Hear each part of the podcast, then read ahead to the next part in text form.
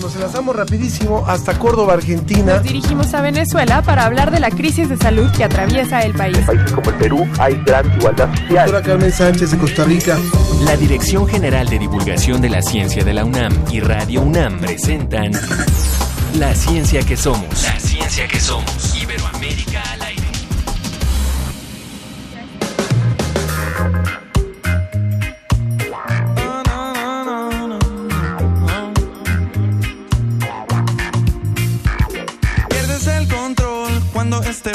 Hace que muevas el esqueleto. Mosca, no te me distraigas, que hasta tu evita baila. Más perro que un Rottweiler. Así me pongo yo cuando entro en calor. Cierra tus ojos, make a wish. Si no anda, enciéndete un spliff. Y pégate en el trip. Como en el arte lo hacía Dalí. Bienvenidos a la ciencia que somos. Estamos listos para arrancar. Más bien estamos arrancando ya esta emisión. Está terminando el mes de enero. Ya ha sido un mes de muchísima información, de mucho contacto con el público, que es algo que nos gusta muchísimo. Y donde ya también tenemos de regreso a Sofía Flores, nuestra compañera, que eso es lo que nos da también mucho gusto. Ángel Figueroa, muchas gracias. Gracias a todos los que nos sintonizan en otra emisión más de La Ciencia que Somos. Estamos muy contentos de estar con ustedes escuchando a este grupo de rock y reggae que se formó en 2007, venezolanos, y que se llama Raguayana. Vamos a escuchar un poquito más de ellos.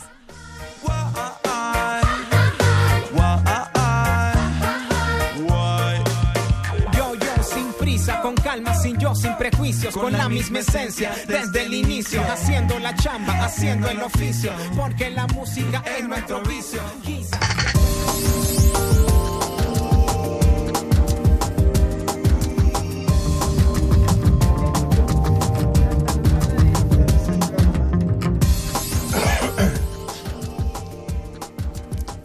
Nuestro colaborador José Pichel de la agencia iberoamericana DICIT nos habla sobre algunos factores que pueden agravar los daños de Zika en bebés. También vamos a hablar sobre la evaluación de las dificultades que enfrentan las personas con discapacidad motriz que utilizan el metro de la Ciudad de México, ¿Cada cuánto vas al dentista, Ángel? por lo menos como cada ocho meses. Ah, eres muy, muy bien, muy Ocho aplicado. meses, un año, a veces, cuando mucho, ¿eh? Muy bien, pues, ¿ustedes cuándo, cada cuánto asisten al dentista? Vamos a conversar con expertos sobre la importancia de la salud bucal. Y también otro tema será el, el que está en el aire, ahora sí que en Literal. literalmente, que es el coronavirus, que es de dónde viene, cómo se propaga y realmente qué medidas de prevención no hay que alertarnos, hay que, hay que tomar precauciones, sí, pero también hay mucha información que todavía está eh, fluyendo y que todavía no está verificada, de manera que vamos a hablar también sobre este tema. Así que compártanos sus experiencias tanto del coronavirus como del dentista, como del Zika, como de la di- discapacidad motriz aquí en la Ciudad de México o en donde sea que ustedes nos escuchen a través de nuestras redes sociales en Facebook La Ciencia que Somos, Twitter arroba Ciencia que Somos y los teléfonos de contacto. En cabina estamos en el 5622 7324, 5622 7324 y en el WhatsApp 55 43 63 90 95, 55 43 63 90 95. También eh, lo invitamos a que se comunique con nosotros a través del Facebook, en la ciencia que somos, y en Twitter en arroba ciencia que somos. Y por supuesto que es un gusto también llegar hasta muchas emisoras que nos están sintonizando, sobre todo en retransmisión, en diferentes partes de México, también en Colombia. Y es eh, muy interesante saber que en, los, en las últimas semanas se han sumado ya varios estados a esta, a esta transmisión, varios sistemas estatales de radio se han sumado, como es eh, el caso de Tabasco, como es el caso de la Universidad de Valladolid allá en Mérida. En fin, son varias radiodifusoras que se están sumando para ir creciendo esta gran red de radios interesadas en los temas de la ciencia y aprovechamos si nos están escuchando por supuesto que sepan que no solamente queremos eh, que transmitan el programa, queremos que también participen, que también generen contenidos, puesto que la, la investigación científica en nuestro país principalmente se desarrolla en medios públicos, como es el caso de las universidades. Así que es importante reiterar siempre esta invitación para que las universidades a través de sus radios, a través de sus áreas de comunicación, puedan participar con nosotros en la ciencia que somos.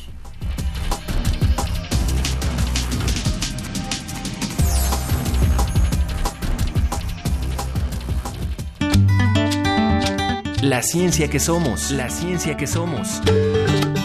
Entrevista. Estamos listos para arrancar nuestra primera colaboración eh, con una querida colega, Ana Jansin Insunza. ¿Cómo estás, Ana Jansin? Hola, muy buenos días. Gracias por la invitación. Gracias por estar con nosotros. Tú eres responsable para el programa eh, para el diagnóstico para el Programa Universitario de Derechos Humanos aquí en la UNAM sobre las dificultades que enfrentan las personas con movilidad reducida para utilizar el metro de la Ciudad de México.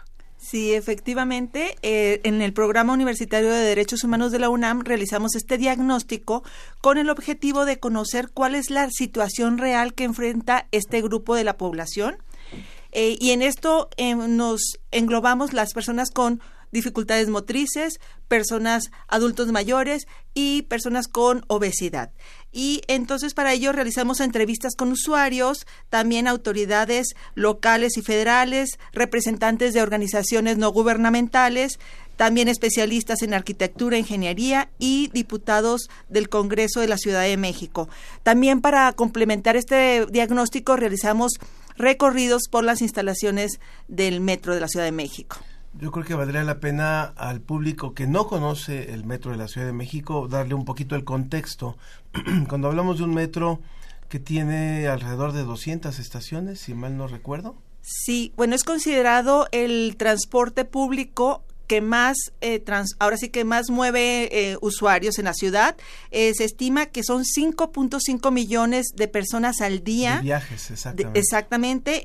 esto en, un, en una longitud de 226.5 kilómetros que están distribuidos en 12 líneas con 195 estaciones. Muy bien, entonces eso nos da un contexto para entender que fue un metro que se generó hace ya varias décadas, estamos hablando de casi 50 años, y que no fue diseñado bajo los parámetros de movilidad o de accesibilidad para todo mundo y para personas con algún tipo de discapacidad.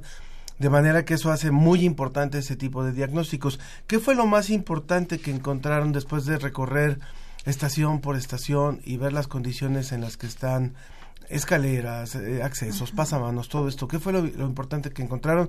Porque creo que esto puede eh, replicarse a lo que pasa en otros países también, en otros metros. Claro, sí, efectivamente, Ángel, te comento que el, el, Metro de la Ciudad de México cumplió el año pasado 50 años. Y sí, eh, no cumple con las normas de, de 100% de accesibilidad o de diseño universal y por eso estas complicaciones que enfrenta este grupo vulnerable de la población.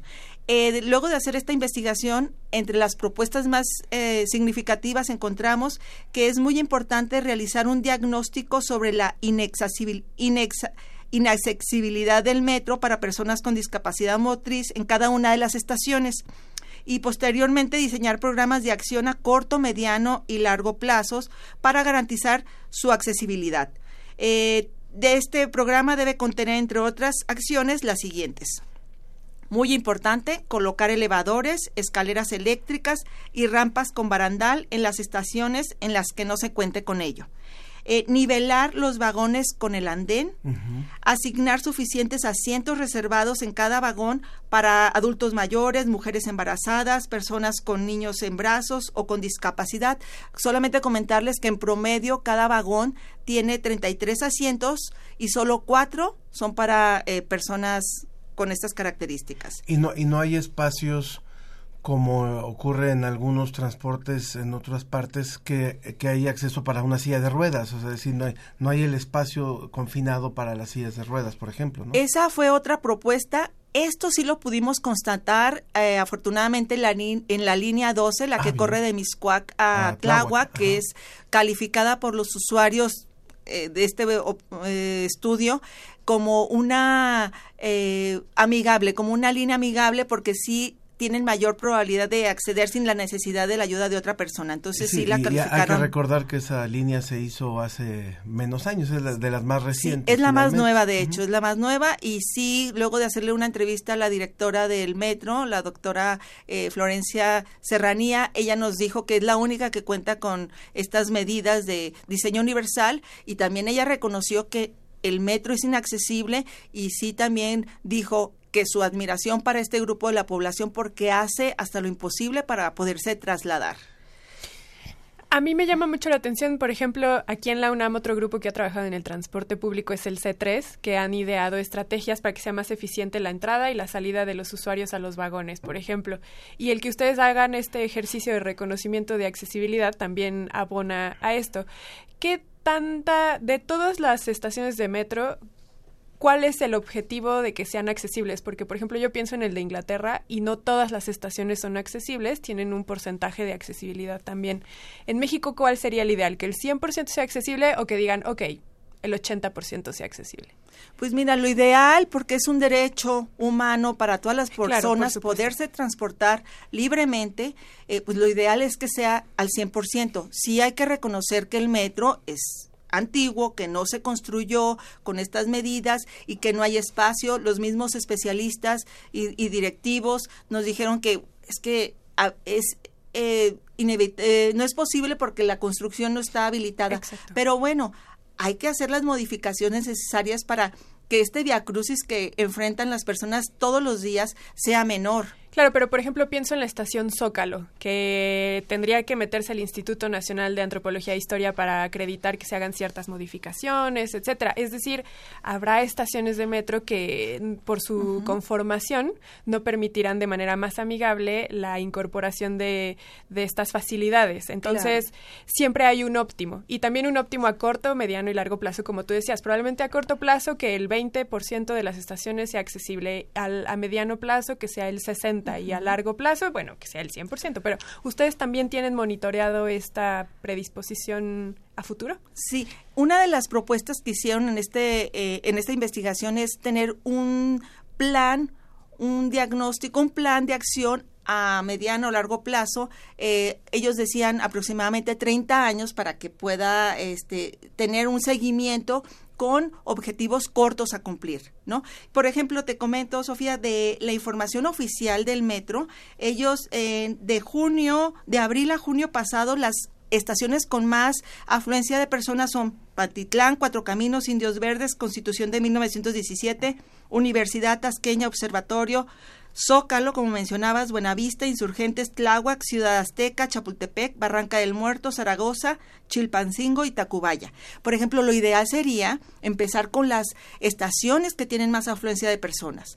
Nosotros en un recorrido que hicimos, este, pues nos encontramos con una situación pues muy lamentable. Por ejemplo, en Chapultepec, eh, que no hay elevadores, eh, no hay escaleras eh, ni salvo escaleras para poder entrar o salir a pesar de la afluencia de personas, este, se encuentra uno además con el- la situación en ese momento eh, que las puertas de salida tienen candados. Entonces las personas que tienen problemas, ya sean silla de ruedas, eh, andaderas o ya personas adultas mayores, tienen que Empujar. no, tienen que pasarse hasta el otro lado de la estación, donde está el policía, y ahí sí están las puertas que les pueden dar tanto acceso de entrada o salida. Entonces, es todo como más complicado, ¿no? No, no pueden entrar con escaleras eléctricas y además tienen que todavía hacer otro recorrido más amplio. Y, y también Indios Verdes, que es una terminal, que viene mucha gente del Estado de México. También lo mismo, hay salvoescaleras, que son estas estructuras metálicas que están en las escaleras y no están funcionando. Entonces yo me acerqué con los policías y le digo, oiga, y si viene una persona en silla de ruedas, ¿qué es lo que tiene que hacer? No, pues usted me avisa, le pido ayuda a otros compañeros y la bajamos entre tres o cuatro personas. Cuando está el mobiliario, pero no está funcionando. Yo sí creo que vale la pena este tipo de, ejercicios. Estamos hablando con Ana Jansin Insunza, quien es responsable de este diagnóstico que se hizo por parte del Programa Universitario de Derechos Humanos de la UNAM sobre las dificultades que enfrentan las personas con movilidad reducida en el metro de la Ciudad de México. creo que vale muchísimo la pena este tipo de ejercicios pero yo siempre reconozco muchísimo lo que es el metro de la Ciudad de México. Uy, sí, te mueves rapidísimo. O sea, y no solamente por eso, o sea, si nosotros consideramos lo que cuesta, o sea, el metro de las ciudades europeas, no, no tiene eh, ni comparación. Podrían ser cinco veces más el costo del boleto en, primer lugar. Y este, este tipo de subsidios por años, más la corrupción por años, pues fue generando muchos, muchos vicios, muchos males eh, que tuvieron que ver con el mantenimiento, que tuvieron que ver con, con las instalaciones. Pero a pesar de eso es un metro que, que ofrece 5 millones y medio de movimientos, de transportes, de viajes al día. O sea, la, la, cantidad de gente que vive tal vez en Guadalajara es la que se mueve en el metro todos los días en la Ciudad de México. Y lo hace con una bastante buena eficiencia. Puede haber muchas quejas, puede haber siempre problemas, pero la verdad es que el metro de Ciudad de México yo sí lo reconozco siempre como porque creo que tiene un grupo de trabajadores valiosísimos. O sea, a mí me parece que es que es hacen hacen mucho con poco y si tuvieran más recursos, pues obviamente que podrían crecer a nivel de líneas, crecer a nivel de estaciones y crecer sobre todo a nivel de infraestructura para poderle ofrecer a las personas con movilidad reducida algunos un servicio mejor. Pero bueno, yo creo que, que eso también te lo has de haber topado ¿no? en, este recorrido. Claro que sí. Y sí, retomando lo que dices, Ángel, el metro de la Ciudad de México está considerado como de los más baratos del mundo. De los más eficientes. De los más eficientes, de los más limpios. Y, obviamente sí tienen una, o sea, ha crecido la red, pero sí no debemos olvidar este grupo de la población, sobre todo que en México eh, el problema de la obesidad es un problema de salud pública que va en aumento. Se dice más o menos que el 70% de la población este, tiene problemas de sobrepeso u obesidad. Ocupamos el primer lugar mundial eh, en adultos y en niños respecto a obesidad. También se está invirtiendo la eh, pirámide poblacional, cada vez hay más adultos mayores que tienen problemas de movilidad. Uno lo puede ver simplemente subiéndose al metro o en la calle, ¿no? Y, y, y, sí, hay que pensar en este grupo que es un derecho humano poderse trasladar libremente y ya nomás comentarles lo que de manera repetida me decían las personas principalmente con problemas motrices, usando eh, sillas de rueda, me dice, es que nosotros quisiéramos usar el metro sin necesidad de pedirle ayuda al otro, porque hay que esperar, me dice, y a ver si quieren, la gente anda rápido, corriendo, entonces tenemos que estar, depender de ellos. Y otra cosa que me llamó mucho la atención, y me dice, hay estaciones que casi no hay gente, ¿no? De ciertas líneas que no son tan concurridas. Y me dice, entonces no hay gente, entonces yo lo que tengo que hacer para subir o bajar, bueno, en este caso, para subir y salir de la estación en las escaleras, dejan su silla de ruedas y se van subiendo, ahora sí que eh, sentados en cada escalón. Entonces, ya, es, ya una vez arriba esperan a que alguien les suba la silla de ruedas. Entonces, están muy vulnerables, muy dependientes. Entonces, sí es importante, por un lado, reconocer que el metro es un excelente, un, excelente medio de transporte en la Ciudad de México, pero que también no se tienen que olvidar este grupo de la población. Maestra Ana Jansin Insunza, responsable del diagnóstico para el Programa Universitario de Derechos Humanos de la UNAM, te agradecemos mucho por haber estado aquí con nosotros hablándonos de este tema tan relevante y claro que también le compete al conocimiento científico. Muchas gracias. Muchas gracias. Que viene a dar a la ciudad un nuevo aspecto y así colocarla entre las mejores del mundo. En anteriores sexenios hemos visto. No, no, no. No, no, no, no. Adiós mi linda Tacuba, bella tierra tan risueña. Ya me voy de tu legaria, tu marina, tu pensil. Y ya me voy, me lleve el metro por un peso hasta Tasqueña. Si en dos horas no regreso, guárdame una tumba aquí. Al bajar a los andenes. Desde España, el informe de la Agencia Iberoamericana para la Difusión de la Ciencia y la Tecnología, DICIT. Con José Pichel. Estamos de vuelta en La Ciencia que Somos y tenemos en la línea a nuestro queridísimo José Pichel de la Agencia Iberoamericana para la Difusión de la Ciencia y la Tecnología DICIT con el apoyo de la Fundación Española para la Ciencia y la Tecnología FECIT. ¿Cómo estás, José? Buenas tardes, Sofía, y buenas tardes eh, también eh, a- al resto de- del equipo y, y Ángel. Y Gracias, buenos José. días para vosotros. Buenos días, Buen José. día. Cuéntanos del Zika en bebés, José. Bueno, pues hoy eh, traemos una noticia que hemos publicado en DICIT esta semana que eh, nos habla de que la gravedad de los daños del Zika en bebés está relacionada con la desnutrición eh, materna. Sabéis que, que el Zika eh, es, eh, sobre todo en Brasil, un problema muy importante que provoca malformaciones eh, en los recién nacidos, so- sobre todo en microcefalia, es decir, que tienen el cerebro más pequeño y también problemas de corazón y otros eh, problemas del sistema nervioso. Pero eh, no se sabía muy bien por qué el 75% de los casos se concentran en la zona noreste del país. Eh, un dato que los científicos eh, todavía no sabían interpretar muy bien hasta que se ha conocido este estudio. Bueno, parece que esto está muy relacionado con que esa zona noroeste eh, es mucho más pobre que el resto de- del país, tiene unas condiciones socioeconómicos eh, bastante diferentes y en este caso les perjudica a la hora de afrontar el Zika. ¿Qué es en concreto el factor determinante? Bueno, parece ser que ese factor es que la dieta de las madres es eh, en muchas ocasiones deficiente.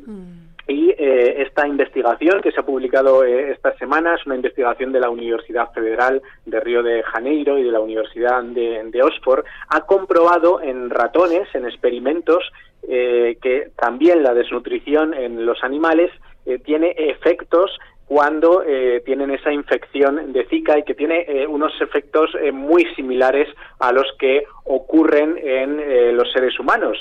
Sin embargo, cuando no eh, media esa desnutrición, es decir, cuando el cuerpo de la madre lucha contra el Zika, eh, bueno, y está en buenas eh, condiciones para, para hacerlo, unas condiciones adecuadas de, de nutrición, la gravedad de la enfermedad es eh, mucho menor. Eh, este dato, eh, bueno, pues nos habla de eh, cómo combatir eh, esta, esta enfermedad y nos habla que detrás de ella, como ocurre con muchas otras enfermedades, hay un problema eh, de pobreza, hay un problema socioeconómico. José, eh, es importante, por supuesto, la investigación que se hace en Brasil, pero por supuesto que esto eh, permea hacia toda la región, puesto que el Zika no, no es exclusivo de una zona, no se, no se ha acotado solamente a una zona, ¿no? Por supuesto, esto eh, es importante para cualquier eh, país que, que sufre el Zika. Eh, lo que pasa, lo que ocurre, eh, nos centramos en este caso en, en Brasil, pues porque la investigación ha sido ahí y desde luego es uno de los eh, países más afectados, uno de los países eh, que tienen que tienen más casos. Pero por supuesto, esta información es extrapolable a eh, cualquier otra situación, a cualquier otro país. José, cuéntanos ahora, por favor, de, de otro tema, de tu otra nota, que la verdad a mí no me preocupa mucho, porque se preocupan los que tienen cabello, porque dice que, la, que la cana, que las canas que provoca el estrés ahora tienen una base científica. A ver, cuéntales a ellos, por favor. Bueno, pues esta noticia es eh, también del ámbito de la biomedicina, pero creo que nos despierta una sonrisa a todos, ¿no? Porque, bueno, no es en este caso un problema grave, pero sí que es una curiosidad eh, científica que estaba por resolver. Y es que eh, muchas veces no entendemos eh, por qué unas personas eh, tienen canas de forma prematura y otras no le salen hasta que tienen una avanzada edad. Desde luego eh, es eh, un asunto relacionado con el envejecimiento. Eh, lógicamente, pues eh, las personas de, de más edad eh, tienen el, el pelo blanco, pero eh, también hay personas jóvenes que eh, en muy poco tiempo de repente eh, le salen canas, ¿no? Bueno, pues parece que está muy relacionado con el estrés, sobre todo con episodios de estrés intenso o persistente. Esto, que más o menos eh, se podía intuir o era, eh, bueno, pues algo más o menos conocido, no tenía una base científica, es decir, no se sabía por qué sucedía. Se había observado que es así, que en personas eh, que sufren estrés, eh, bueno, pues de repente se les eh, puede eh, volver el pelo blanco de una forma mucho más acelerada de, de lo normal. O ciertos pero tipos- o no ciertos se había comprobado el, el mecanismo por el que sucede, ¿no? Sí, o ciertos Bueno, tipos de eh, alopecia una- también, ¿no? Eh, Sí, probablemente eh, estos mecanismos eh, son muy similares también Ajá. a los de la alopecia, efectivamente. Sí, sí. perdón, te Eh, pero bueno, en concreto esta investigación nos habla de, de las canas, ¿no? ¿Y por qué en concreto de, de las canas? Esta investigación, que también en este caso tiene que ver con Brasil, con una investigación internacional, pero que en la que han participado investigadores brasileños, ha comprobado cómo sucede este mecanismo en ratones. Y es que parece ser que está implicado el sistema nervioso simpático que controla las respuestas de- del organismo ante esos episodios de, de estrés. Eh, cuando sucede una situación eh, de tensión, una situación eh, de peligro, nuestro sistema nervioso simpático segrega una serie de sustancias que afectan a las células madre que colorean el cabello a medida que, que crece, ¿no? Hay unas células madre que eh, se encargan de eh, aportar ese color a nuestros eh, cabellos eh, cuando cuando salen eh, nuevos nuevos cabellos cuando el pelo crece no bueno pues esas células madre cuando se secretan las sustancias como respuesta a ese estrés eh, se ven afectadas por esas sustancias hasta el punto de que eh, pueden llegar a, a morir. Entonces, eh, claro, mueren eh, para siempre, ya no aportan ese color a los cabellos y por eso eh, digamos que no es reversible. Cuando una persona empieza a tener canas, pues las tiene ya para siempre, porque sus células madre que pigmentaban los cabellos han desaparecido, no producen el color en cuando bueno pues llega esta situación de, de estrés. Así que por fin hemos encontrado una explicación científica a esa relación de las canas con el estrés. Porque además recordemos que sí hay estudios que han demostrado que el que, como dice Ángel, el que haya alopecia, el que haya canas, la cantidad de vello facial, por ejemplo, sí está asociado con la genética. Pero como bien dices tú, José, no se conocía el mecanismo que hacía que de manera que de manera prematura y sobre todo asociado con el estrés existiera esta aparición de canas. Entonces eso fue lo novedoso que ahora sabemos que efectivamente con ya con evidencia científica el estrés hace que el cabello se ponga blanco. Y creo que un ejemplo muy claro, por ejemplo, lo podemos ver en los presidentes. Justamente cuando salió esta información hacían mucho, sobre todo de Barack Obama, que fue claramente visible, sobre todo también porque él estuvo ocho años en el gobierno, que cuando comienza su mandato tiene el pelo casi totalmente negro y cuando termina lo tenía visiblemente con canas. Entonces es un gran ejemplo del que lo podemos ver también en humanos, a pesar de que este estudio se haya hecho en otro tipo de animales. Sí, desde luego que sí. Además, eh, junto a esta noticia, eh, nosotros en difit.com enlazamos eh, precisamente eh, una investigación que hablaba del envejecimiento prematuro eh, de los eh, presidentes, de, de los líderes de gobierno de varias de varias naciones, ¿no? Entonces, eh, bueno, seguramente, pues, eh, pues eso mm, tiene que ver con, con muchos eh, muchas explicaciones, muchos otros eh, mecanismos, pero en este caso el de el de las canas, pues ya sabemos cuál es. Genial. Muy bien, José. Sabemos que tú eh, no tienes canas, así que en DICIT están muy tranquilos, poco estresados y muy contentos de que ya es fin de semana y que allá ya es viernes por la tarde. Pero si tienes gripe, José, Pues sí, yo tengo cuídate pocas mucho. todavía. Muy bien. Oye, José, pues te mandamos un abrazo hasta Salamanca. Un abrazo, un saludo para todos. Muchas gracias a José Pichel de la agencia DICIT desde Salamanca para México, para la ciencia que somos. Vamos a ir rápidamente a una pausa. Seguimos escuchando a este grupo, el grupo Raguayana. eh, Raguayana, que es de Venezuela. Venezuela. Y volvemos. Recuerden que vamos a hablar de salud bucal y recuerden que vamos a hablar del coronavirus. Venga, vamos a escuchar. preocupe si hacen falta miligramos. Deja, deja, pasado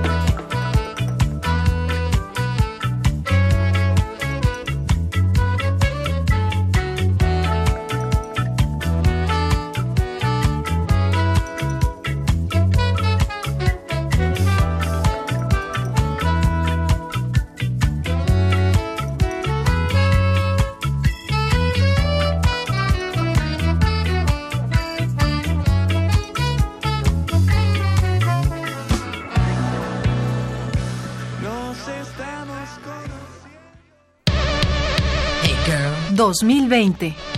100 años del nacimiento de Isaac Asimov. Nuestro héroe tiene una esposa tremendamente fea. Le pide a un genio que le dé una mujer bella y joven en la cama por las noches. Se le concede el deseo con la condición de que en ningún momento debe tocar el trasero de la joven.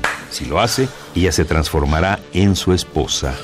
Él no es capaz de apartar las manos del trasero y el resultado es que se encuentra haciendo el amor con su esposa diariamente. Como mi querida esposa es para mí la mujer más bella del mundo y lo sabe, no se tomó a mal esta historia salvo para decirme que yo tenía una mente morbosa.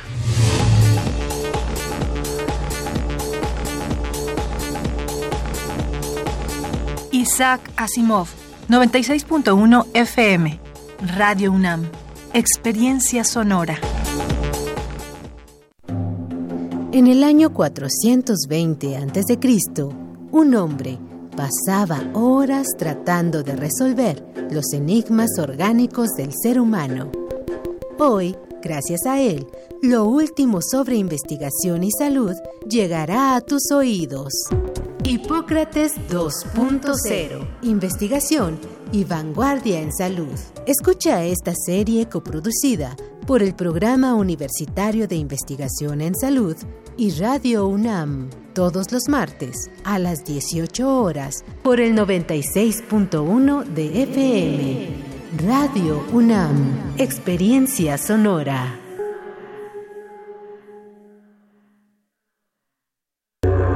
Historia de esta ciudad, de este país, la hacemos un puñado de microhistorias.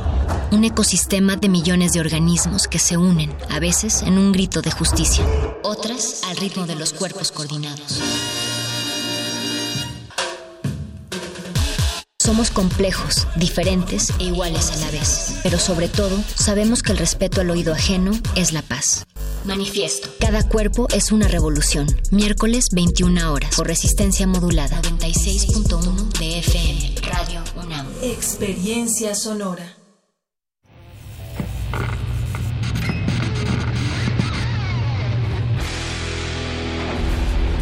¿Recuerdas esta música?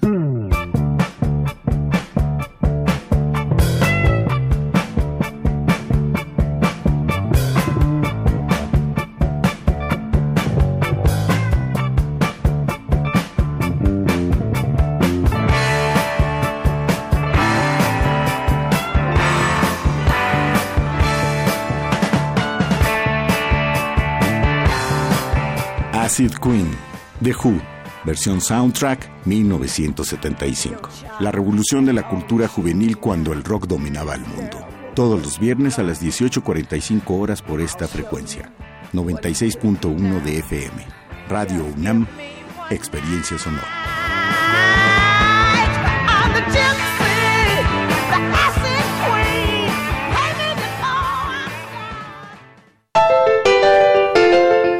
Regresamos a La Ciencia que Somos. Iberoamérica al aire.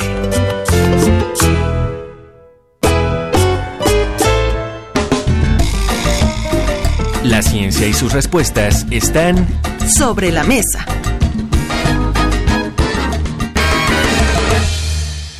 Continuamos en la ciencia que somos y bueno, ya estamos listos para el tema que hemos propuesto en este, en este eh, viernes que es el de la salud bucal y el panorama de lo que ocurre en Iberoamérica. Está con nosotros aquí el doctor Fernando Ángeles. Él es responsable del Laboratorio de Fisiología Oral del posgrado de la Facultad de Odontología de la UNAM. Bienvenido, doctor. Muchas gracias, buen día. Muchas gracias. por la invitación. Silvina Do, ella es doctora de la Universidad Nacional del Nordeste en odontología en Argentina docente investigador del categorizado 3 del Programa Nacional de Incentivos, en un momento se va a enlazar, y también el doctor Jorge Gamonal, director del Centro de Epistemología y Salud Pública de la Facultad de Odontología de la Universidad de Chile. Saludos hasta allá, hasta Santiago, muy buenos días. Muy buenos días, un placer eh, acompañarlo en esta, en esta actividad. Muchísimas gracias. Gracias por estar todos con nosotros. Al principio del, del, programa yo le preguntaba a Ángel y lo dejaba abierto también a nuestra audiencia. Eh, doctor Fernando, esta se la voy a lanzar a usted. Hablábamos de cuántas veces íbamos al dentista, pero probablemente haya una pregunta antes que hacer a cuántas veces vamos y que sea, ¿por qué es importante ir al dentista si probablemente... Si no me duele nada. Exactamente, si probablemente la boca no me duele. ¿Por qué habríamos de tener una constancia? ¿Por qué habría de ser importante ir al dentista con cierta periodicidad? Bueno, yo creo que el, la importancia reside en que tiene que haber métodos preventivos para evitar problemas más serios más adelante. Hay una gran cantidad de problemas que se presentan en la boca y obviamente esto tiene mucho que ver con la propia cultura del, de, cuidado. De, la, de, cuidado. y de asistir al, al, odontólogo, ¿no? Entonces, si atendemos a eso, seguramente los problemas van a ir disminuyendo. Pero la cultura es esa y creo que no solamente en México, en muchos países de Latinoamérica es. ¿Cuál, ser, ¿Cuál sería el caso en Chile, doctor Gamonal? ¿Qué tan frecuente es la asistencia? A ver, no sé si se tenga un registro, pero eh, sé que, por ejemplo, los argentinos asisten más al psicoanalista que los mexicanos. los chilenos asisten más al, al, dentista que los de otras regiones o menos. ¿Qué tienen ustedes reportado? Yo quisiera un poco eh, agregar un antecedente a lo que decía el doctor Fernando, que tiene que ver con la importancia de la necesidad del dentista, tiene que ver con que hoy día las dos grandes patologías, caries y enfermedad periodontal, se consideran como enfermedades crónicas no transmisibles al igual que la diabetes, el cáncer, la hipertensión, y hay una estrecha relación entre ellas y estas enfermedades crónicas no transmisibles. Mm. Entonces, hoy día, en el concierto internacional importante en la salud general, a esa salud general, la incorporación de la, de la salud bucal u oral. Ahora, la, a la pregunta particular, la, la población dice que, que va al dentista, pero la verdad las cosas es que el acceso no es el 100% y está asociado con el alto costo que la prestación odontológica tiene.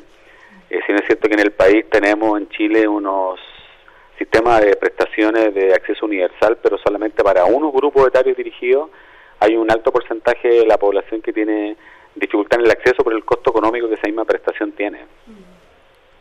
Sí, también hablaremos de la universalidad en el caso de la seguridad pública, de bueno, salud pública, de, del cuidado de la salud bucal. Pero antes de eso quisiera preguntarle a la doctora Silvina, quien ya está con nosotros.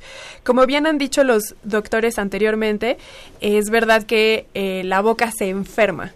Pero también es verdad que la boca cuando está enferma genera enfermedades en otras partes del cuerpo. Es la entrada de una de las entradas. O más que hay enfermedades que se reflejan en la boca también. ¿verdad? También, que, que, son síntomas. Doctora Silvina, ¿nos podría dar luz de esto? ¿Qué relación hay de boca y el resto del cuerpo? Hola, buenos días. Gracias por estar con La nosotros. boca forma parte, el sistema tomatognático forma parte, por supuesto, de, de todo el cuerpo. Y cualquier patología, primero, en primer lugar, hay enfermedades que son propias de la cavidad bucal y que pueden afectar a todo el cuerpo. Y también hay enfermedades sistémicas a nivel del organismo en general que pueden tener sus primeras manifestaciones en la cavidad bucal. Es por eso que muchas veces el odontólogo es el primero en eh, diagnosticar las, las patologías, digamos. ¿Qué, doctor Fernando, qué enfermedades se pueden llegar a diagnosticar? Estoy pensando ahora que falleció este actor de Monty Python, este grupo de cómicos británicos. Uno de ellos, Graham, eh, le diagnosticaron cáncer de garganta justamente porque había ido al dentista. Su dentista fue el que le, que le encontró allí unas protuberancias extrañas en su garganta y fue eso que supieron que tenía cáncer. ¿Qué enfermedades se pueden llegar a diagnosticar solamente de ir al dentista con, con cierta periodicidad? Bueno, comúnmente cuando el paciente acude al odontólogo, por lo regular lo hace porque tiene dolor o porque tiene porque va a tener una fiesta, ¿no? Y no quiere que se le vea sin dientes. -huh. Bueno, la situación es que cuando el paciente acude al, al, odontólogo, a veces acude de una manera tardía, ¿no? Ahora, hay que estar conscientes de que el odontólogo está preparado precisamente para establecer diagnósticos. Hay un problema que cuando uno dice, bueno, voy a ver al odontólogo, eh, pues porque tiene un problema de caries, un problema de absceso periodontal, un problema infeccioso. Eso, le ¿no? duele. Le duele, tiene dolor, ¿no? Pero ahorita la pregunta que me hace a mí es interesante en el sentido de que hay dolores dentales que tienen dolores de origen cardíaco.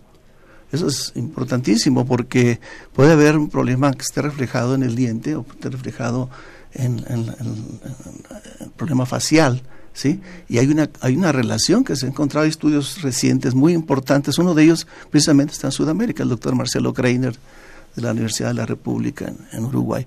Ha hecho muchos estudios con otro doctor Okeson y han, han, demostrado que precisamente hay una, hay una relación y esto puede suceder que el, el paciente esté en la consulta y el odontólogo si no está bien eh, habilitado, si no está bien preparado, a lo mejor no puede diagnosticar y no, que tiene un problema más allá de los dientes. Entonces tiene que remitirlo. Es importante que identifique cuál es el problema. Me gustaría invitar al público a que se sume a esta conversación con el doctor Fernando Ángeles, eh, la Silvina Do y el doctor Jorge Gamonal. ellos tres son eh, investigadores también en sus respectivos centros en México, Argentina y Chile. Y repito los números telefónicos 56 22 73 24 es el teléfono en cabina 56 22 73 24 tenemos unos carteles de una mirada a la ciencia sobre el tema del cuidado de los dientes que podemos obsequiarles así que también si hay alguien interesado puede hacerlo a través de esta vía o a través del WhatsApp 55 43 63 90 95 55 43 63 90 95 en el Facebook La Ciencia que Somos y en Twitter arroba Ciencia que Somos. Eh, nuestro programa, siempre lo decimos, bueno, es un programa de que habla sobre ciencia, no solamente sobre salud, no es un programa de salud, sino aborda muchas temáticas desde la ciencia. Y en ese sentido me gustaría preguntarle a, Silvina, a Jorge o al doctor Ángeles, eh, ¿cómo hemos evolucionado en los últimos años en lo que sabemos sobre eh, las enfermedades y, la prevención de, la boca, de los dientes, de todo el sistema que representa nuestra, nuestra salud bucal. Es decir, ¿qué sabemos ahora que no sabíamos hace unas décadas? cómo han mejorado los sistemas de atención cuando ya hay un padecimiento o de prevención que pueda repercutir en el bien de la salud, porque finalmente la caries todavía es considerada un problema de salud pública. O sea, no es poca cosa lo que estamos hablando. ¿Quién responde? Eh, bueno, yo quisiera tomar la palabra. Jorge. Cual, cualquiera, sí. Venga. Yo creo, que en general ha habido un avance significativo en la actividad de prevención. Eh, hay un análisis mundial de que la prevalencia, la severidad y la extensión de la enfermedad ha ido aumentando porque hemos puesto muchos recursos en tratamiento, pero muy poco en prevención yo creo que una interesante medida de prevención es que ponerle flúor al agua potable o flúor a la sal. Y yo creo que eso en el tiempo va a provocar que la población mundial tenga menor eh, incidencia de caries. Y si uno implementara otras herramientas de promoción y prevención como el control efectivo de la, del biofilm bacteriano, uno inmediatamente también podría disminuir la cantidad de prevalencia de caries y prevalencia de enfermedad periodontal, pero eso va de la mano con que la población también tenga mejoría en su nivel de vida desde el punto de vista del acceso a la compra del instrumental de higiene. Yo creo que hay muchas acciones de promoción y prevención que podríamos hacer, de repente muchas de ellas tienen un impacto en la población porque tiene que adquirirla o comprarla cuando de repente el poder adquisitivo de la población es un poco menor. Mm. Entonces a lo mejor en esta invitación habría que invitar a las empresas que son las que diseñan estos utensilios para limpieza bucal a un costo accesible para que la, la población lo pudiera implementar en su propio hábito diario. Por supuesto. Doctora Silvina, ya hemos hablado eh, de la relevancia que es prevenir, de las enfermedades que se pueden llegar a diagnosticar previamente a su descontrol probablemente. Y justamente el doctor Jorge acaba de mencionar esta cuestión de el acceso a la salud bucal, bueno, a la higiene bucal, perdón. Pero si ya tenemos toda esta información, ¿Por qué en la, en, al menos en Iberoamérica, hay una buena cantidad de países que no reconocen a esta higiene bucal, a esta salud bucal, como parte de los esquemas de salud pública? ¿Qué es lo que sucede? El tema de, la higiene bucal está muy relacionado con los estilos de vida y con los hábitos que tienen las personas. Y cambiar hábitos es muy difícil si bien eh, se son modificables, es decir, que son factores de riesgo que se pueden modificar, pero se necesita de educación, de una concientización de la población para poder modificar esas conductas y esos hábitos. Y esto está muy ligado a la educación es decir, al sistema de educación que tiene que tiene el país, también al sistema de salud pública en sí, acceso a los servicios de salud pública, el acceso a los servicios de atención y, y de prevención, por supuesto, de la salud bucal. Cuando, cuando hablamos de Depende, ciertas... en realidad sí. también del sistema de salud de cada país. Nuestro país, por ejemplo, tenemos un sistema mixto donde se implementan eh, o se complementan el sector público, el sector privado y el sector de las obras sociales para tratar de abarcar mayor cobertura, digamos, ¿no? En el área de la salud bucal. Y aún así hay personas que, que no asisten. O sea que también hay un importante componente cultural en lo, en lo relacionado a las enfermedades orales. Sí. Eh, hay países como México y se- seguramente pasa también en Argentina, pasa también en Chile, poblaciones que vemos, por ejemplo, también en, en zonas rurales, gente que tiene cinco dientes menos, tres dientes menos, producto de diferentes enfermedades, eh, de esto que pasa con, con las encías, también el sangrado de encías y demás. Y, o sea, es, es algo que no es eh, intrascendente, no es una cuestión estética, es una cuestión de salud. Y la pregunta a lo mejor puede parecer un poquito inocente, pero quisiera ver si nos la pueden contestar. ¿Por qué es tan caro ir al, al dentista? Doctor Fernando. Bueno, Bueno. es otro tema también. que Doctora Silvia, venga. Ah, perdón. No, sí, por favor, tome, tome la palabra. que hablábamos de sistemas de salud, pero todos tienen un cierto costo. Las obras sociales, por ejemplo, en Argentina no cubren un 100% de las prestaciones odontológicas, ni hablar del sistema privado. El sistema privado donde el propio individuo tiene que poner de su bolsillo cada vez que se enferma o cada vez que asiste a una consulta. Y por otro lado, estamos eh, están los costos que implican, digamos, todos los, los productos eh, de higiene oral no todos, eh, no hay un programa donde sean, o son programas muy focalizados en los que se entregan en forma gratuita, por ejemplo, cepillos dentales. Pero bien, si esto no está acompañado de educación, porque por ejemplo hay una parte de la población que cree que el sangrado gingival es normal. Y esto con la educación eh, eh, justamente es una de las herramientas que hay que implementar para poder eh, desterrar estos mitos, ¿no? O sea que hay que lavar hasta que sangre, si no, no, no está bien lavado. Des- hay, hay gente que lo cree, ¿verdad? ¿Usted Sí, quiere decir es. algo más, doctor? Bueno, sí, yo lo que quiero comentar, coincido con, los, con lo que comenta el doctor Jorge y la doctora Silvina. Eh, los costos, sí, en la parte privada tienen, obviamente, eh, su precio un poco más, a lo mejor más alto, ¿no? Pero porque muchos de los insumos son importados. Aquí en México la mayoría de los insumos son importados. El desarrollo de la tecnología en México no es tanta como para poder solventar y que no, no se suman mucho los, el, el costo de los materiales. ¿no? Eh, eh, aquí tenemos, por ejemplo, en el caso de la Facultad de Ontología de la UNAM, donde estamos, comúnmente en el área de posgrado, en licenciatura, lo que, el- lo que sucede es que el paciente acude con nosotros y lo único que hace es pagar el material que se utiliza y un- una parte muy pequeña como parte del uso del material, pero la verdad es que el costo aquí en el posgrado es, es bajo en comparación obviamente con una práctica privada, ¿no?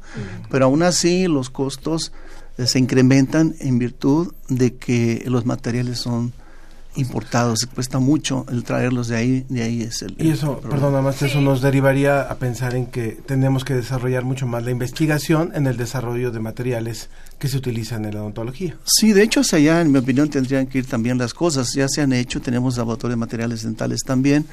Eh, por ejemplo, para también para las cuestiones de, de cáncer hay un programa que se llama CDVIPA aquí en patología bucal.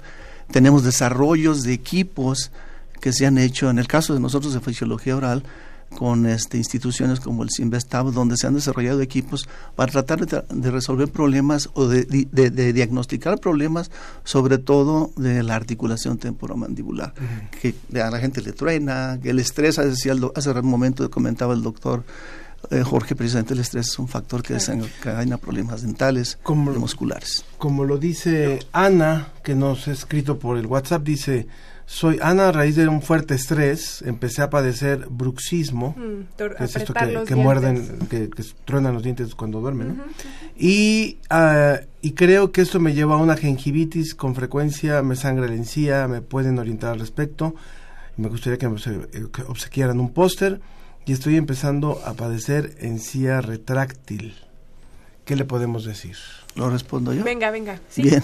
Bueno, sí, en el caso del bruxismo son, es un apretamiento de los dientes, pero sin ningún propósito funcional, dijéramos, ¿no? Pero hay bruxismo diurno y hay bruxismo nocturno. ¿no? Entonces, eh, se han hecho muchos estudios al respecto, ¿no? Y aquí hay una hiperactividad muscular, precisamente, sobre todo los músculos maceteros, que son los que están a un lado de la, de la oreja, y el, el apretamiento precisamente se da, eh, mencionaba el doctor Jorge precisamente, el estrés es un factor que desencadena eso, entonces se provocan muchos círculos viciosos patológicos. Hay una hiperactividad muscular, hay pérdida dental, hay mala relación dental, eh, eh, se van complicando las cosas, ¿no? Entonces esa hiperactividad muscular es un factor que estamos detectando nosotros y se han desarrollado equipos en ese aspecto. que se acerque con su dentista de cabecera. Eh, aprovechando que ya usted, doctor Fernando, acaba de mencionar esta cuestión de, eh, bueno, que todos ustedes han mencionado de estas conductas que tenemos, le quisiera yo preguntar al doctor Jorge, especialmente porque me gusta que él está en el centro de epistemología. ¿Qué es entonces? ¿Qué conductas deberíamos modificar? ¿Qué, con nosotros que somos los responsables del cuidado de nuestra salud? ¿Qué responsabilidad con respecto a nuestra boca tenemos? Yo creo que una responsabilidad suprema, porque al final de cuentas cualquier patología que tengamos en la cavidad bucal va a afectar a la salud general.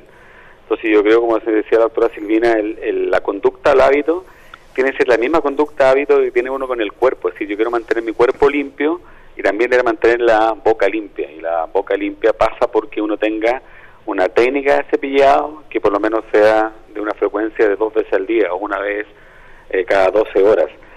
Y eso con hábitos de, de- de alimentación saludable, es decir, uno tiene que asociar la alimentación saludable con el ejercicio saludable, con una caída bucal sana, de modo que el individuo como un todo esté un individuo sano y por tanto eso va a significar que tenga mi cavidad bucal sana. Es decir, buen ejercicio, buena dieta y un buen control del biofil a través de una técnica de cepillado nos va a asegurar que en el tiempo no tengamos una gran prevalencia de estas enfermedades orales. Y probablemente agregar que hagan visitas periódicas al dentista y que si detectan algún síntoma que es fuera de lo común, como un aliento probablemente fuerte o que haya algún tipo de dolor, enrejecimiento, no sé, ¿usted también podría abonarnos en qué síntomas podrían ser allí alarmantes?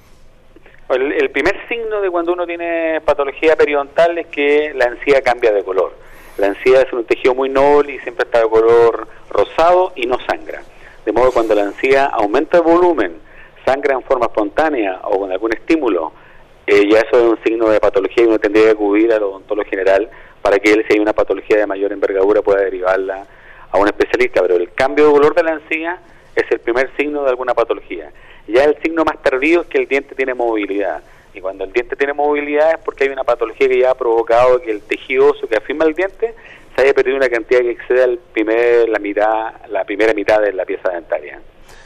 Eh, para ir cerrando también con nuestros tres invitados, doctor Fernando Ángeles, doctora Silvina Do y doctor Jorge Gamonal, eh, ¿qué falta por conocer, qué falta por investigar sobre el tema de la salud bucal? ¿Cuáles serían, si tuvieran los recursos de Bill Gates, en qué invertirían para, para conocer más sobre la salud bucal? Bueno, yo pienso que, bueno, no sé si quieran responder nuestros No, compañeros, yo- adelante. Jorge. Bueno, ya, ok, yo creo que lo, yo donde pondría el dinero sería en aquellas enfermedades crónicas no transmisibles, eh, diabetes, cáncer, hipertensión, obesidad, eh, tabaquismo, y en esos pacientes con esas patologías, en ellos hacer actividades de promoción de la salud, prevención de la enfermedad y un tratamiento oportuno. Y en esa relación de esas patologías y cómo hacemos tratamientos costo efectivos, yo creo que eso podría eh, determinar mañana que bajemos la alta tasa de prevalencia, severidad y extensión que las enfermedades orales tienen. Muchas gracias, Jorge Gamonal, director del Centro de Epistemología y Salud Pública de la Facultad de Odontología de la Universidad de Chile. Eh, doctor. La doctora Silvina quería también cerrar con algo. No, eh, hoy hablábamos, hablaban justamente de manifestaciones que pueden aparecer en la encía y otro, otra cuestión o otra de las, las enfermedades muy prevalentes hoy en día es el cáncer bucal. Eh, también es importante para los oyentes que tengan en cuenta que cualquier tipo de lesión que aparezca en la cavidad bucal, en la mucosa bucal, en las encías, eh, no solamente en las encías, sino también a nivel de la mucosa interna de los labios, a nivel de la cara interna de las mejillas, y que permanezca en boca durante 15 días o más con o sin sintomatología, deberían realizar una consulta odontológica para descartar cualquier tipo de lesión precancerosa o algún tipo ya de lesión maligna. en Argentina, por ejemplo, eh, en el último año se han detectado, según lo que indica en la página del Ministerio de Salud de la Nación, cerca de 3.000 casos de cáncer oral, que corresponde al 4% de, de los cánceres eh, de todo el cuerpo, digamos, ¿no? O sea que es cada cuatro de cada 100 personas tienen cáncer oral. Y una forma de prevenirlas es realizar justamente el autoexamen bucal. Darle importancia a lo que es el autoexamen. Y si encontramos cualquier tipo de lesión que permanezca en boca más de dos tres semanas, hacer la consulta correspondiente. De acuerdo. Muchas gracias, muchas gracias por su participación. Así es, gracias, doctora Silvinado. Doctor Fernando. Bueno, muchas gracias a ustedes, hasta luego. Gracias, doctor. Ella es doctora en la Universidad Nacional del Nordeste en Odontología y docente investigador categorizado 3 del Programa Nacional de Incentivos. Ahora Allá en Chile. Doctor Fernando, dice Diana Elguera, confirmo lo que dice el doctor, la atención es muy buena en, en la clínica de posgrado de la UNAM. La afluencia es muchísima gente y el primer paso para tener una buena salud bucal es el lavado con técnica, cepillo e hilo dental. bueno, yo soy puma desde que iba de chiquita a odontología porque ahí me quitaron mis dientes. Ah. Doctor Fernando, ahora bueno, yo quisiera cerrar también con esto. Yo, contestando la pregunta hace un ratito, yo efectivamente invertiría mucho en prevención. La prevención es un factor importante para no llegar a la parte restaurativa de restauración de todos los Es más cara la restauración. Sí, mucho más cara. la prevención es más barata, ¿no? Y por último, yo considero que el paciente debe de pensar que si no se atiende, sí puede estar en riesgo la vida.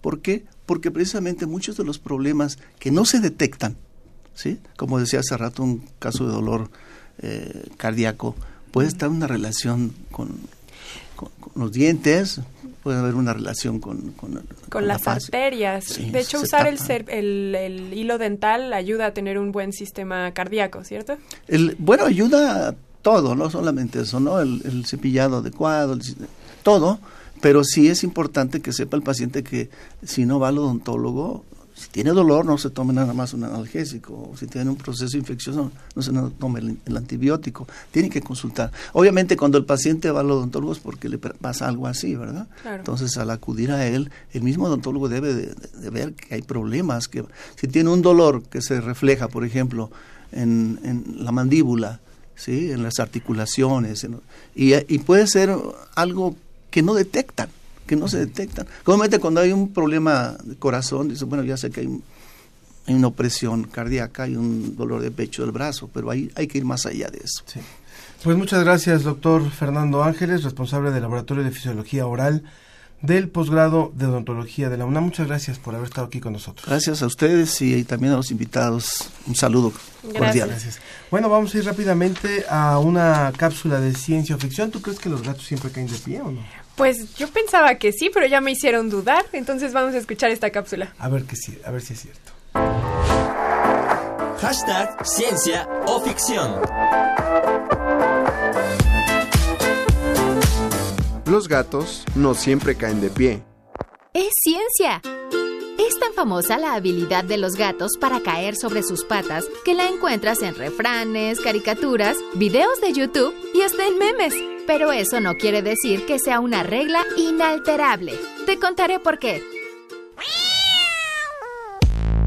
En efecto, desde muy jóvenes, los gatos tienen un mecanismo natural que les permite enderezarse automáticamente cuando sufren una caída. Este mecanismo funciona así. Una parte del oído interno del micho regula su orientación de manera que su cabeza, el cuello y cuerpo pueden girar hasta una posición adecuada para aterrizar sobre sus patas. Además, tienen una espina dorsal increíblemente flexible, que también les ayuda a absorber el impacto del aterrizaje y su pequeño tamaño y ligeros huesos reducen su velocidad máxima.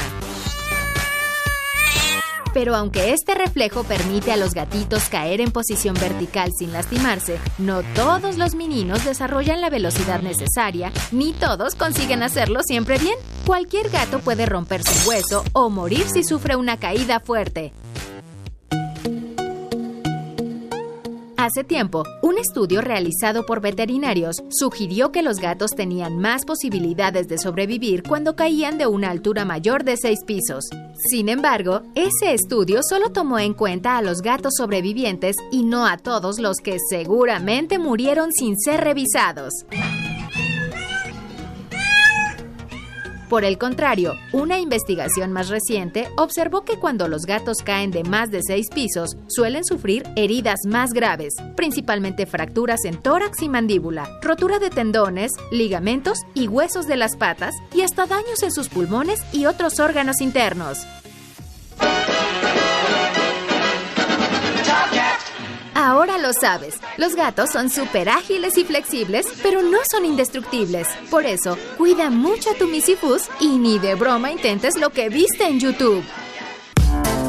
Hashtag Ciencia o Ficción. Síguenos en Twitter. Arroba Ciencia que Somos. Búscanos en Facebook como La Ciencia que Somos.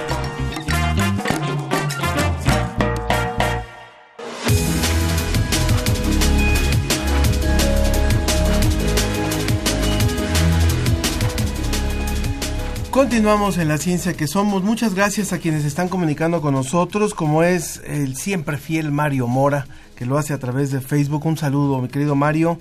Él dice, el metro de la Ciudad de México es una aventura, yo estoy convencido de eso. Siempre se encuentran cosas interesantes en los recorridos. Ojalá sea red de transporte, esa red de transporte se pudiera extender y por supuesto hacerla accesible a toda la gente. Eh, es muy curioso lo que alguna vez hemos conversado con la gente del metro que que mientras hay metros en, en, otras partes que lo que tratan es que la gente esté lo menos posible y que, se, vaya, que se vaya, el metro de la Ciudad de México ofrece alternativas culturales, ofrece lectura, ofrece cosas, actividades, acceso a, a, internet en algunos lugares, había antes había alimentos, bueno, sí, todavía. O sea, es, es, es, muy sui generis. Y bueno, a pesar de eso, eh, con todo y eso, ofrece realmente un servicio pues muy bueno, muy bueno, que puede ser mejor, claro que sí, y ojalá que en esta administración mejore mucho. Y bueno, pues eh, eh, hay un tema que es eh, muy importante en esta semana y que ha despertado mucha inquietud, Sofía. Así es, de hecho, para hablar del coronavirus, tenemos, me gusta mucho porque su apellido es bastante indicado para este tema, al doctor Enrique Corona, quien es investigador y académico, doctor veterinario, maestro en epidemiología, estoy como el Baster Gordillo, y doctor en microbiología. Muchas gracias por estar con nosotros, doctor. ¿Qué tal? Buenas, buenas buenos días todavía. Muchas gracias. Usted está en la Universidad Autónoma de Tamaulipas. sí, es correcto. Uno de estos sitios donde se creía que podía haber un caso. Y bueno, creo que hay todavía muchas dudas en torno a lo que es realmente el coronavirus y qué tan grave puede ser en comparación con otras experiencias como el SARS, como, como la influenza, en fin, la H1N1, en fin. ¿Qué, qué diferencias tiene el virus que, eh, que hoy es noticia en todo el mundo? Sí. Bueno, em, en términos generales, los virus ocupan células para replicarse, ¿sí? Para reproducirse. sí, para replicarse, para multiplicarse. Entonces, eh, es muy interesante esta parte porque si no existe un receptor en la célula del individuo que está afectado, pues el virus no se no se pega a las células, ¿sí? Entonces debe existir un receptor en las células del individuo y ese receptor se reconoce con el virus o el virus reconoce al receptor o el receptor reconoce al virus. Hay una mancuerna ahí interesante. Mm. Entonces, eh, ¿qué hace diferente hoy en día a este coronavirus? En realidad hay que entender que los virus están en un cambio constante. ¿sí? La vida es un cambio constante. Entonces, derivado de un proceso evolutivo, los virus constantemente están modificando su genoma. ¿sí? Entonces, ese, esas modificaciones les permiten adaptarse a nuevas circunstancias a los virus. Entonces, esos cambios pueden generar algunas proteínas que en su caso, cuando se replican los virus, pueden generar problemas de salud, ¿sí? Y es lo que estamos observando hoy en día con este nuevo coronavirus. Y, también el que haya modificaciones en estos nuevos tipos de virus hace que no tengamos todavía medicamentos o que nuestros probablemente métodos de diagnóstico no sean eficientes. Pero en el caso de coronavirus, doctor, ayer la OMS declaró que no es epidemia global, que solamente está focalizada a una cierta parte del planeta y que no es del tamaño de la emergencia que ah, nos están haciendo creer los medios de comunicación. ¿Esto es así? Sí, eh, por un lado está esta situación de que hoy en día se cuenta con herramientas diagnósticas más rápidas, ¿sí? que lo que había hace 20 años. Hoy en día existe una prueba diagnóstica que se llama PCR, en la cual eh, un, eh, una pequeña porción del genoma del virus puede amplificarse, normalmente es un gen, se amplifica y se puede determinar si eh, la muestra es positiva o negativa. ¿sí? Entonces, eso, esta técnica ha sido una innovación muy interesante en la ciencia a partir de los años 80 que se em, empezó a aplicar esta técnica. Entonces, tenemos mayores ventajas hoy en día. Sin embargo, así como lo mencionaron anteriormente, a veces los países o los laboratorios no están preparados para una eventualidad, ¿sí? Preparados con una prueba diagnóstica. Sin embargo, sí están preparados para una contingencia en el sentido de saber qué es lo que se tiene que hacer de primera instancia de colectar muestras, ¿sí? Que esas muestras vengan seguras, que esas muestras lleguen a un laboratorio y que se eh, realice una prueba lo más pronto posible. Ese sistema sí existe, existe una, así como existen los eh, simulacros para los sismos, existen simulacros para eventualidades o contingencias em, que se puedan presentar en salud. ¿Qué, ¿Qué relación existe, doctor? Estamos hablando con el doctor Enrique Corona, investigador académico de la Facultad de Medicina Veterinaria y Zootecnia de la Universidad Autónoma de Tamaulipas. ¿Qué relación hay entre esto del coronavirus y los murciélagos? Se ha mencionado también en estos días. Sí, bueno, también como parte de la vida hay que entender que algunos individuos que forman parte de la ecología pueden ser portadores de algunos agentes infecciosos. Los murciélagos son muy interesantes porque pueden albergar algunos virus y en su caso transmitir esos virus a otras especies, a otras especies, especies animales o al ser humano. Ejemplo, el virus de, eh, perdón, el murciélago puede transmitir el virus de rabia. Entonces, eh, si un murciélago que sea portador del virus de rabia al momento de eh, chupar sangre de un animal bovino o de un caballo o de un burro, ¿sí? podría transmitir el virus de rabia. Mm. Entonces, ahí tenemos un caso eh, claro de algo conocido para nosotros los veterinarios, conocido también en algunos médicos humanos, de que los murciélagos pueden ser reservorios del virus de rabia. Doctor, perdón que lo interrumpa, pero parece ser que en este caso este coronavirus vino también de una serpiente, de que ve que comen los las personas asiáticas eh, animales un poco exóticos. Podría parecer que por allí viene la infección, ¿no? Podría ser, sí. En realidad, em, esto que ocurre día a día con la parte biológica no es más que muchos aprendizajes, ¿sí?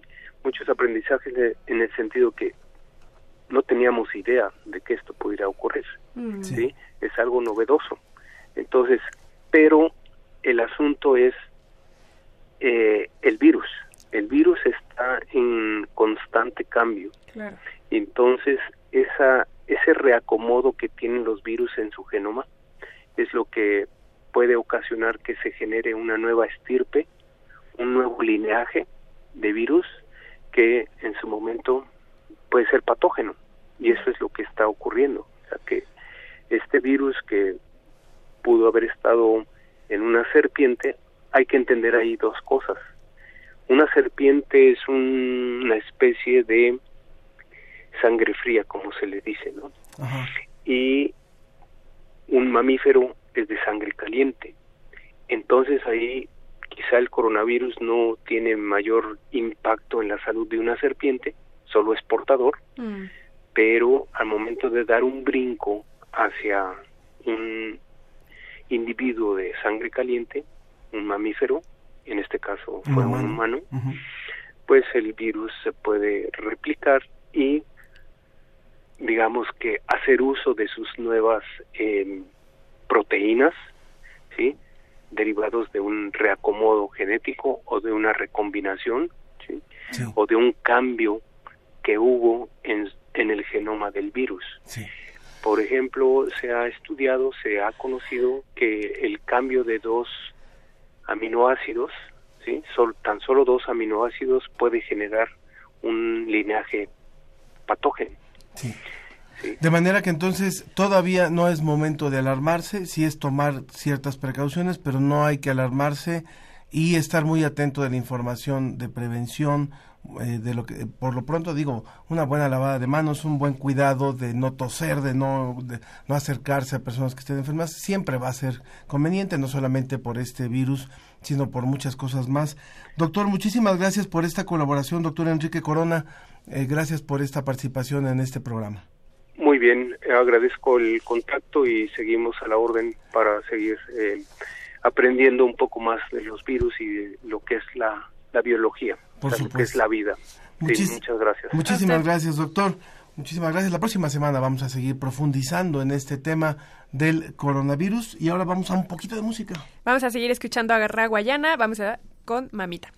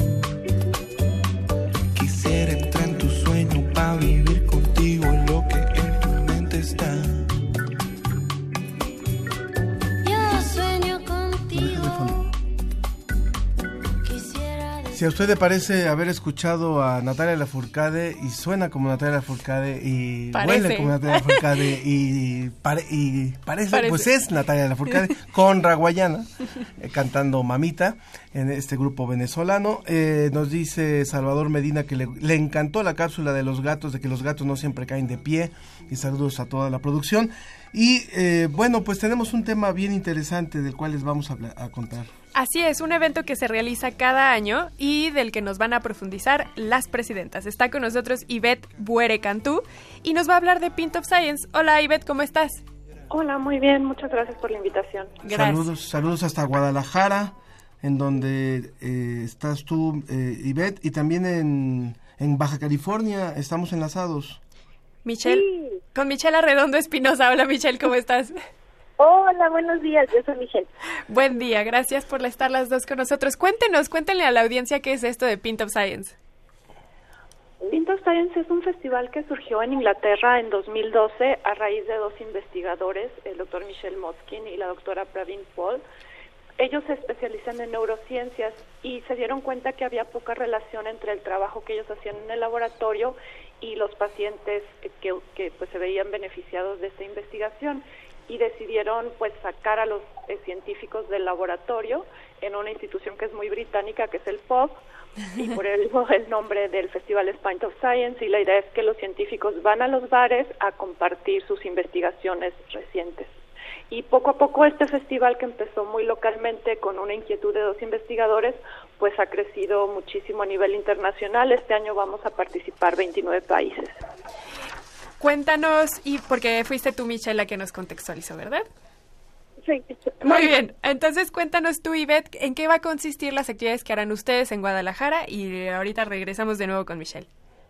En Guadalajara vamos a tener, vamos a participar en tres bares eh, que ahorita estamos afinando con los temas nuestra sociedad, nuestro cuerpo y Tech Me Out, que es de tecnología, pero Pint of Science también tiene temas de planeta Tierra, de los átomos a las galaxias y mente maravillosa. Entonces, con esto se cubren pues todos los aspectos de la ciencia, las ciencias sociales, ciencias de la Tierra, lo que es física, astronomía. Y este, eh, bueno, en México lo realizamos desde el 2018. Empezamos con Mexicali, Guadalajara y la Ciudad de México y este año tenemos eh, ya más ciudades, va a participar Mérida, Querétaro, Zacatecas, San Luis Potosí, Estado de México y las ciudades que, que ya habíamos comentado. ¿Qué, qué diferencia tiene este proyecto de Pint of Science eh, con los, las experiencias de los cafés de ciencia o los bares de ciencia o las tapas de ciencia que también hacen en España, eh, donde hay una dinámica similar? ¿Cuál ha sido la, tropi- la tropicalización en el caso de, de México y qué ciudades, además de Baja California y Guadalajara, participan? Pues la diferencia del of Science es que nosotros al final somos un festival que está en 29 países y los 29 países trabajamos de forma similar. Coordinada. Entonces, eh, al final somos pues un ya un sistema organizado, ¿no? Ya ya todos somos parte de asociaciones civiles, entonces formamos tal cual este este grupo, ¿no? No somos como esfuerzos eh, individuales, sino en realidad somos un, un esfuerzo internacional muy muy grande. En el caso de México, eh, sí, como menciona mi compañera Iber, se hizo el festival, el primer festival en el 2018. En este año vamos por nuestro tercer festival y vamos a llegar a otras ciudades como eh, obviamente la Ciudad de México, pues por la, la importancia ¿no? de, de la ciudad. Pero aquí no nos gustan los bares. Ay. Ah, claro. bueno, obviamente por eso los norteños lideramos esto, Exacto, ¿no? Exacto. Soy norteña.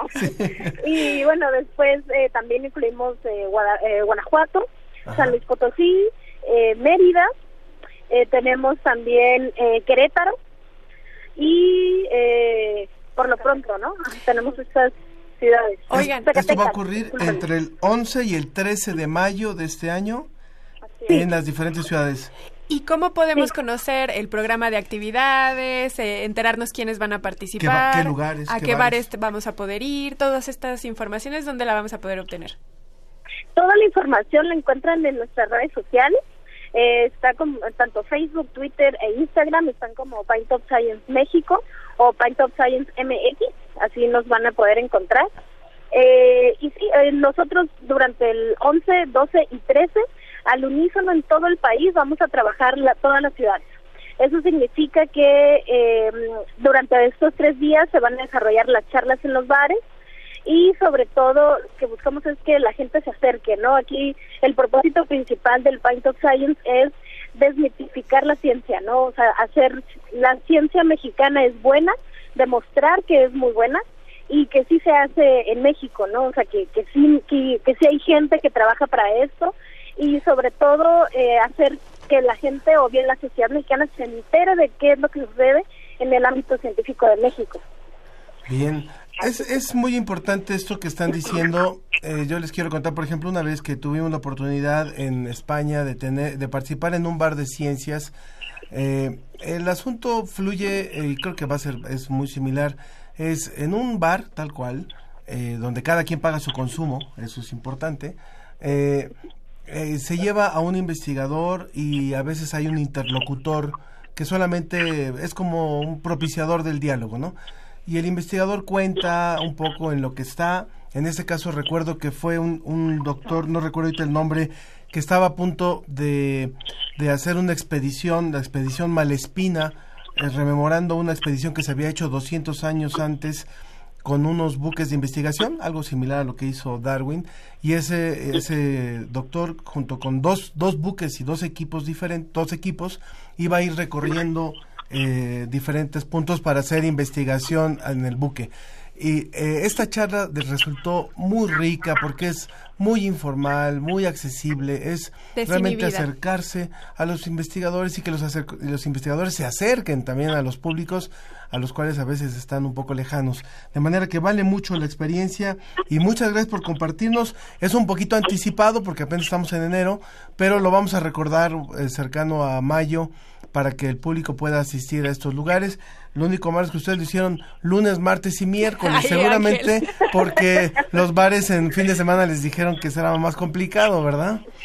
Así es. Bueno. Es una complicación. Sí, pierden clientela. Bueno, pero bueno, pero, pero es mayo, es época de calor, es un- no importa. Después del Día de la Madre, en fin. Cualquier que- día para bueno, tomarse una Estaremos chela. ahí en Pine of Science.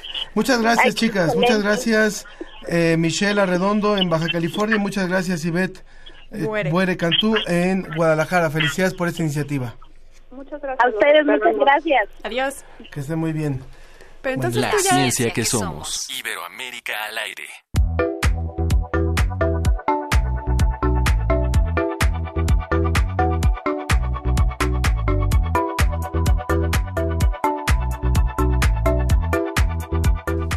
Ya no me dejaron preguntarte, entonces tú has ido a uno de estos eventos. Sí, de hecho hay una cosa, hay una experiencia interesante.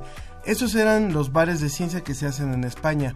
Después en Francia ellos acostumbran los cafés de ciencia. Mm. Y en alguna ocasión, hace varios años, vino una persona de Francia a capacitar a un grupo de mexicanos. Sí, porque aquí también hay cafés Exacto. científicos. Ellos vinieron a, a pasar como la, el know-how, la técnica de cómo hacer estos cafés de ciencia, que no tienen tanta ciencia. El chiste es dejar hablar al investigador y no, no es una entrevista eh, pública, es... Bueno, sí sería una entrevista en, en el sentido de que el- el- la gente habla Claro, libremente. le ¿no? pregunta. Entonces, este, por eso aquí también se había hecho, se, se hizo muchos años en la biblioteca Vasconcelos, ahora está eh, El alcohol pausa. sin duda ayuda un poco a perder, a romper estas barreras, ¿no? Yo prefiero el café. Ah, bueno. Ay, qué hipócrita. Ah. Bueno, vamos rápidamente ahora con Benjamín, Ma- Benjamín Mayer, que es director y fundador del Instituto de Estudios Críticos, puesto que en estos días está organizando junto con el Colegio Nacional un evento que tiene que ver el Coloquio Internacional, cómo surgen los órdenes nuevos en el universo, el arte y la sociedad. Vaya tema. Benjamín, muy buenos días. Muy buenos días, qué gusto platicar con ustedes. Saludo al auditorio. Muchas gracias. Ustedes empezaron ayer y están hasta mañana, eh, 25 de enero, en el Museo Nacional de Antropología con este tema nada más de cómo surgen los órdenes nuevos en el universo, el arte y la sociedad. ¿Qué han visto en estos días? En este- Pues, ayer y hoy.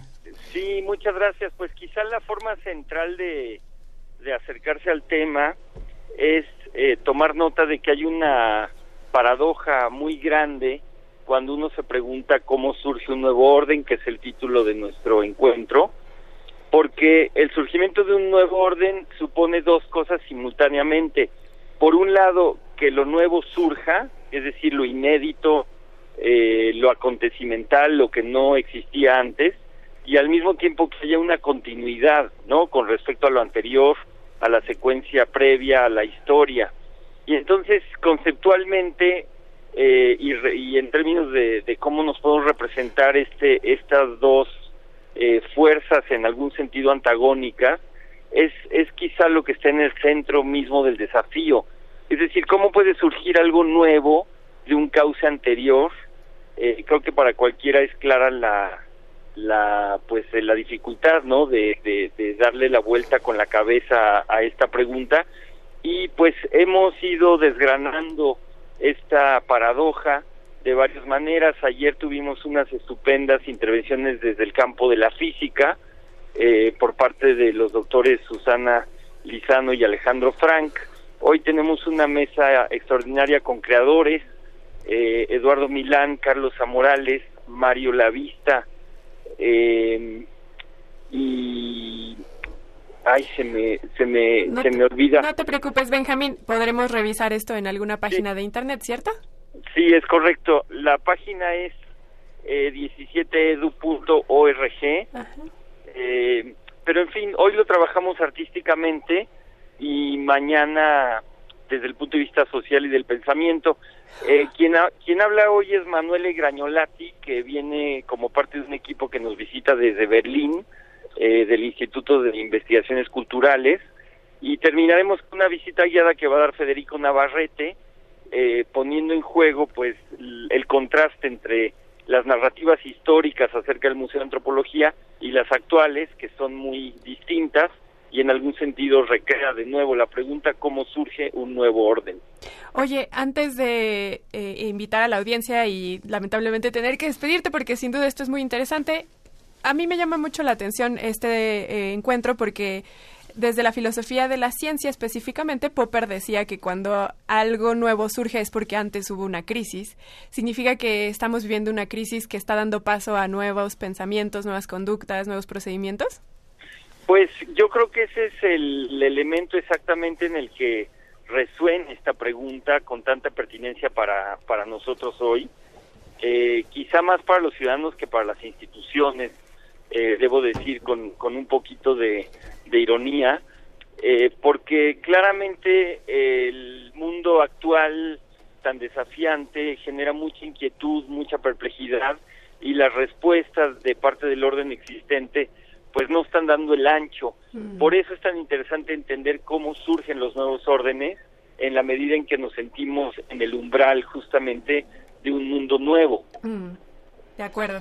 Pues ahí eh, vamos a seguir de, de cerca este coloquio. Ojalá que nos puedas después pasar un, un reporte final de todo lo que Se eh, vivió. ocurrió hoy y mañana, porque seguramente hay reflexiones muy interesantes. Finalmente hay, hay un cambio de paradigmas en muchas áreas, en muchas áreas humanas en- en- y el universo mismo está cambiando y eso yo creo que es fundamental. entender. Recordar que la entrada es general, así que también Libre todo en el mundo, Museo de Antropología. todo mundo puede asistir y escuchar estas charlas y es formar parte de estas actividades.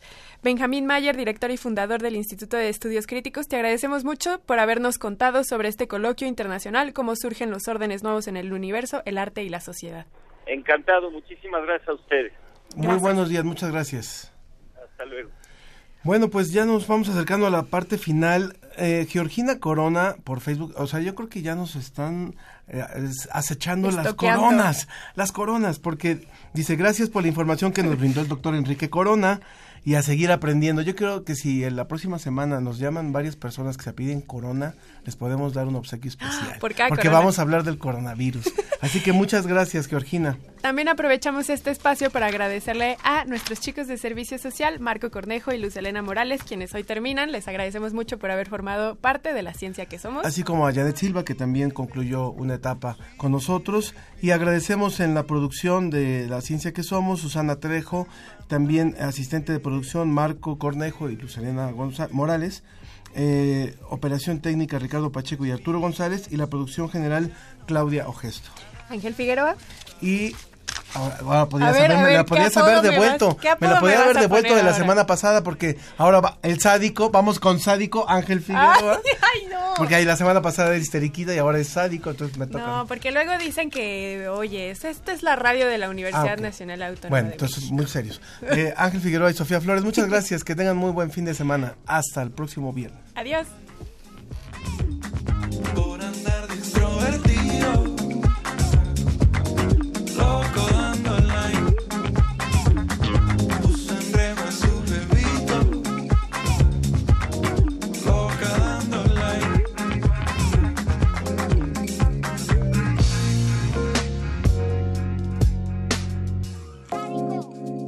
Llámame apenas escuches este mensaje. ¿Puedes creer que este carajo le dio like a la tipa esta que siempre nos metemos en la cuenta y la toqueamos? Esa tipa que le da like a él.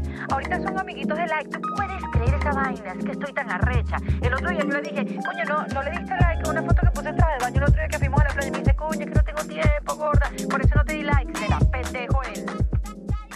Esto fue La Ciencia que Somos. Iberoamérica al aire. Los esperamos el próximo viernes. La Ciencia que Somos. Una producción de la Dirección General de Divulgación de la Ciencia de la UNAM y Radio UNAM.